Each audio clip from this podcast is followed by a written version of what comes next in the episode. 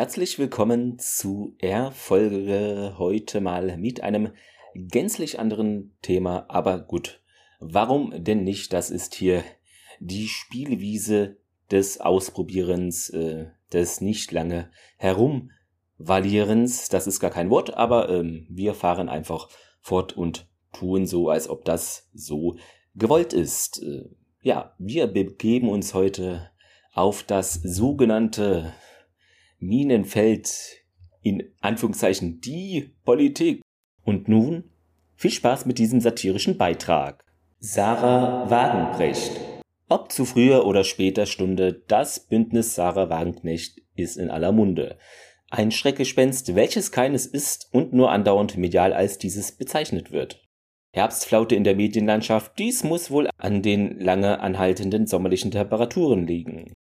Irgendwie erinnert mich Saga Wagenknecht äh, etwas an Richard David Brecht. Das scheint aber kaum ungewöhnlich zu sein.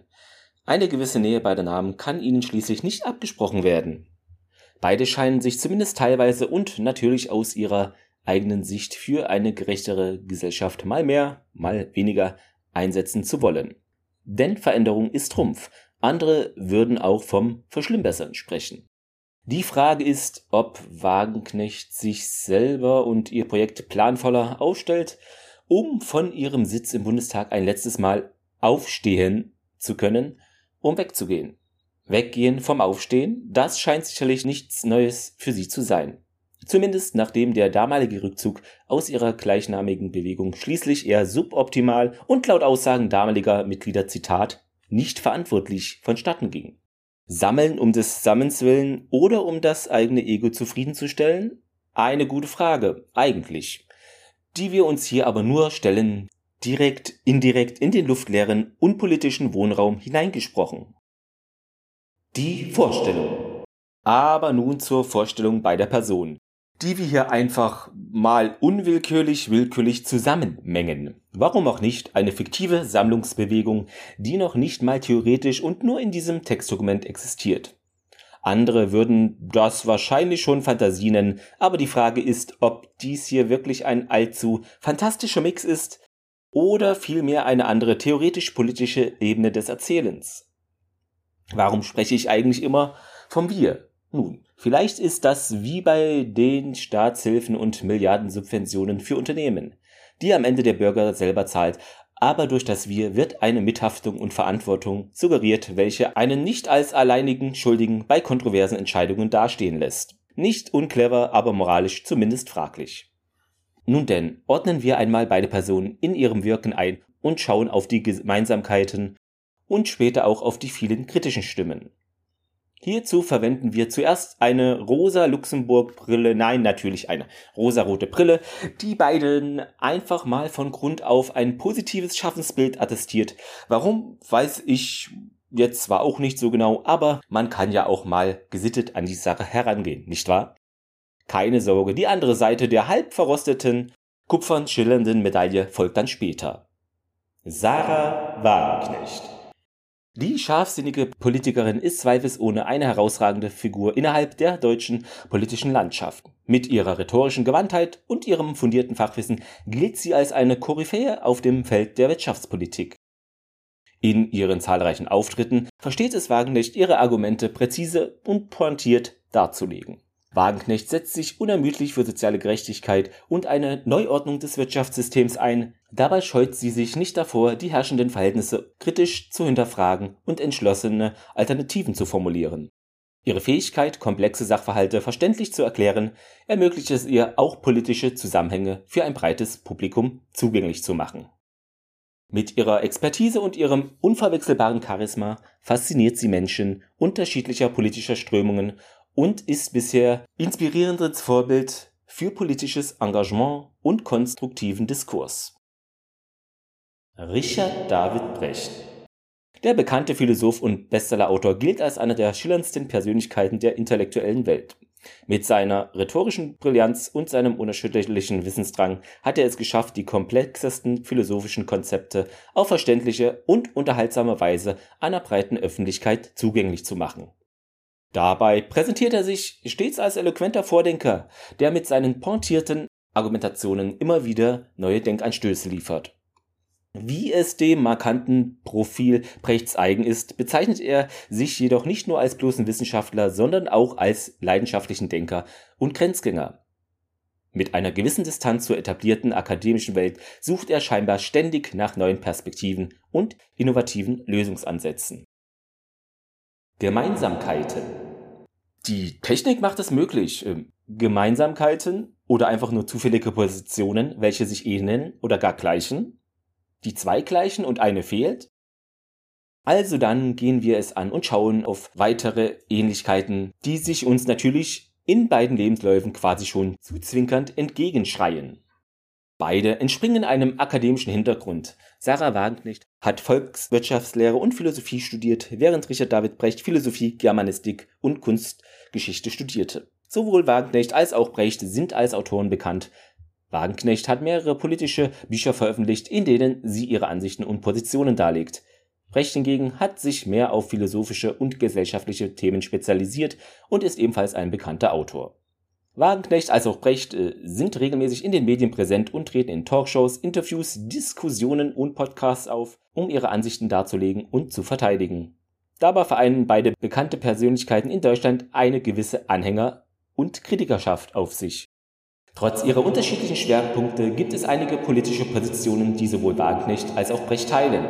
Beide sehen die wachsende Ungleichheit als zentrales Problem unserer heutigen Zeit und betonen die Notwendigkeit einer Umverteilung des Reichtums. Sie kritisieren die Marktradikalität und den Einfluss der Finanzmärkte auf die Gesellschaft. Zudem plädieren sie für eine gerechtere Besteuerung und eine Stärkung des Sozialstaats. Während Wagenknecht vor allem wirtschaftliche Aspekte in den Vordergrund stellt, betont Brecht die Bedeutung von Politik und Kultur für eine gerechte Gesellschaft.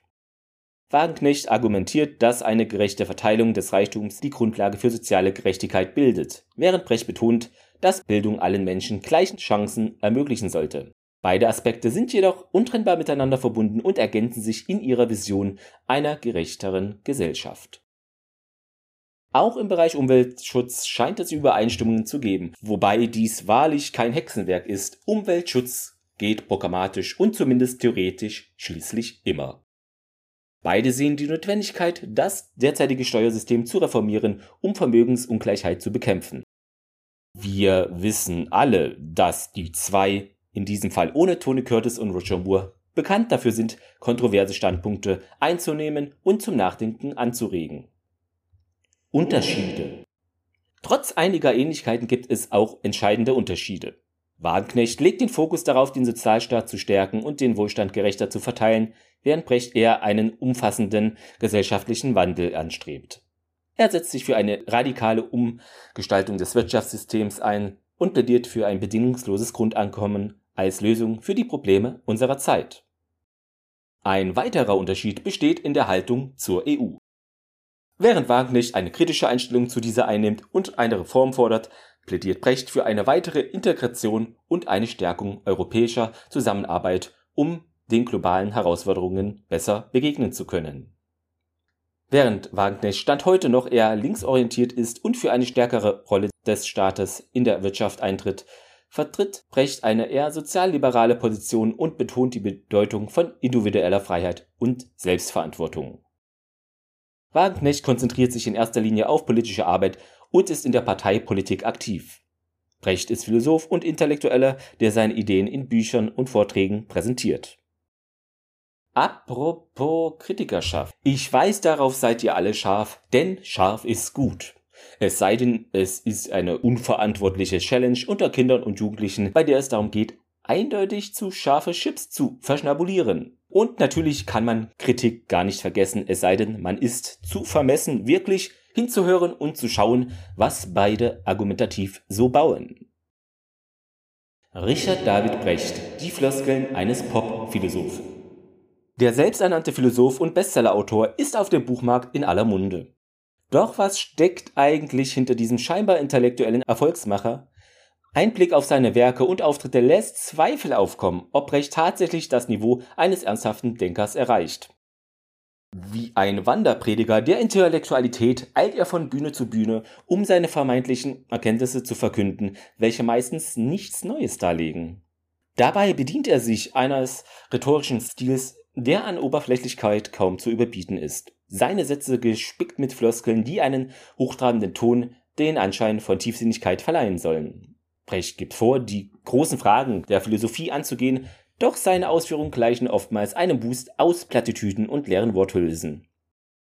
Zitat, das Ganze ist mehr als die Summe seiner Teile. Zitat, wie wäre es, wenn wir alle einmal ein bisschen mehr Menschlichkeit zeigen würden? Solche Sätze mögen zwar auf den ersten Blick tiefsinnig wirken, letztendlich sind sie jedoch hohl und nichtssagend. Auch inhaltlich lässt Brecht zu wünschen übrig. Seine Thesen sind oft nicht mehr als eine Ansammlung von Halbwahrheiten und zum Teil schlicht falsch. Sein Fachwissen beschränkt sich auf eine oberflächliche Recherche in den Werken anderer Philosophen, die er dann in einem neu verpackten Gewand präsentiert. Dabei scheut er sich nicht, ein komplexes Thema wie die Philosophie auf eine Populärformel herunterzubrechen und damit den Kern der Sache zu verfehlen. Brecht bedient sich zudem gerne der emotionalen Ebene, um seine Zuhörer zu beeindrucken. Mit pathetischen Worten und gefühlsbetonten Gesten versucht er, den Eindruck von Tiefe und Bedeutung zu erzeugen, doch letztendlich bleibt seine Argumentation doch nur oberflächlich. Es ist Zeit, die Floskeln dieses Popphilosophen zu durchschauen und seine leere Sätze zu entlarven. Er mag als Unterhalter und Bestsellerautor erfolgreich sein, doch als ernsthafter Denker versagt er auf ganzer Linie. Seine oberflächlichen Thesen und seine inhaltsleere Argumentation verdienen es nicht, in der intellektuellen Diskussion ernst genommen zu werden. Es ist an der Zeit, sich von diesem Scheinintellektuellen zu distanzieren und nach wirklicher Substanz zu suchen. Auch wäre es ratsam zu überlegen, was man, wie zum Beispiel im Podcast, über Israel äußert. Denn wohlwollend kann man sagen, das Geäußerte war maximal ungeschickt. Kurioserweise auch die darauf folgende halbherzige, nennen wir es mal eine zutiefst in Gänsefüßchen getauchte Entschuldigung. Sarah Wagenknecht. Rhetorische Strategien einer politischen Figur. In ihren Reden und Interviews bedient sich Wagenknecht einer perfekt inszenierten Mimik und Gestik, um ihre Botschaften zu vermitteln. Doch hinter dieser Fassade verbirgt sich oft eine fragwürdige ideologische Grundlage. So verfolgt sie eine anachronistische Politik, die an vergangene Zeiten erinnert. Sie scheint im Hier und Jetzt nicht zu Hause zu sein, sondern verharrt in einem nostalgischen Blick zurück. Ihre Argumentation ist durchdrungen von leeren Phrasen und Scheinlösungen. Sie bedient sich geschickt der populistischen Methode, um komplexe politische Probleme in einfache Parolen zu verstecken. Dies vermittelt den Eindruck von plakativer Lösbarkeit, verkennt jedoch die Realität und Komplexität der Herausforderungen unserer Zeit. Eine politische Dampfplauderei, die keine echten Lösungen bietet. Ein weiteres fragwürdiges Element ihrer politischen Ausrichtung ist die Verwendung von linksnationalistischer Rhetorik.